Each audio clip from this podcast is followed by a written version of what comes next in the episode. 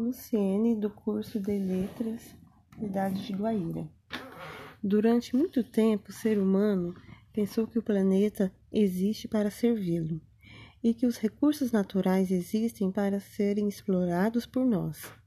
O movimento da consciência planetária visa mudar um pouco esse paradigma, entendendo que fazemos parte do planeta. Por isso, temos uma missão em preservá-lo e interagir melhor com tudo que o habita. É a evolução natural de uma sociedade que busca se preservar. Isso porque não ter uma consciência planetária significa sentir os efeitos do descaso com o planeta. O aquecimento global, por exemplo, é um fenômeno que ameaça a vida humana na Terra. A consciência planetária visa garantir que iremos conseguir habitar o planeta em que vivemos hoje. E hoje, mais do que nunca, nos questionamos que já eram muitos foram Hoje, mais do que nunca, os questionamentos, que já eram muitos, foram ampliados em função do caos político, econômico e social que se apresenta na sociedade brasileira. Vivendo um tempo de incertezas, refletir sobre um tema tão sensível e controverso no Brasil é um desafio gigantesco, mas é preciso fazer um esforço e manter a chama da esperança acesa uma vez que só ela pode nos ajudar a trilhar novos caminhos e conseguir um futuro diferente e melhor para a educação do país.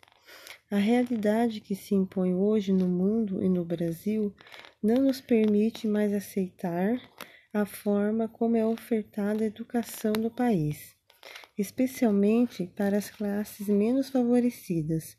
É preciso adotar uma visão humanista ao refletir sobre o processo educacional e fazer acontecer as mudanças necessárias, transformando-a numa educação cidadã plena, onde todos tenham lugar de fala no processo de ensino-aprendizagem.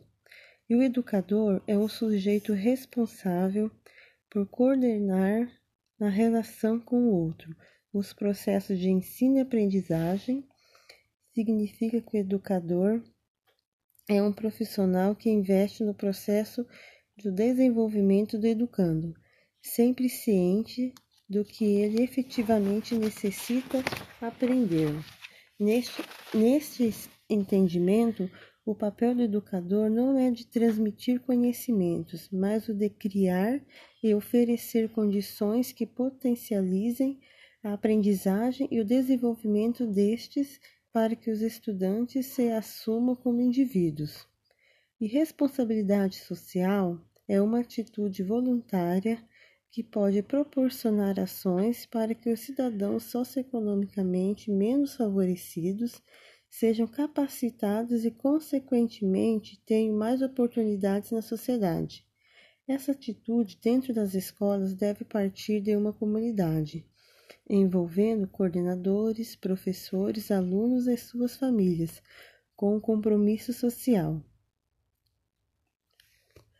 Na verdade, a ética que entendemos como, na maioria, de pôr em prática nossa hierarquia de valores morais e o exercício da responsabilidade social andam de mãos dadas, e esta é uma visão bastante complexa diante das pressões pressões né, do mercado e de outras de todo tipo às quais os administradores são submetidos diariamente nas suas tarefas. Ética diz respeito à discussão filosófica da conduta humana, enquanto a responsabilidade social aplica-se à conduta da organização, tanto no seu ambiente interno como no externo. Ética se refere às ações morais individuais, praticadas independentemente dos resultados a serem alcançados. Ética da responsabilidade é a moral de um grupo, das decisões tomadas para o bem-estar geral que ainda que pareçam erradas aos olhos da moral individual.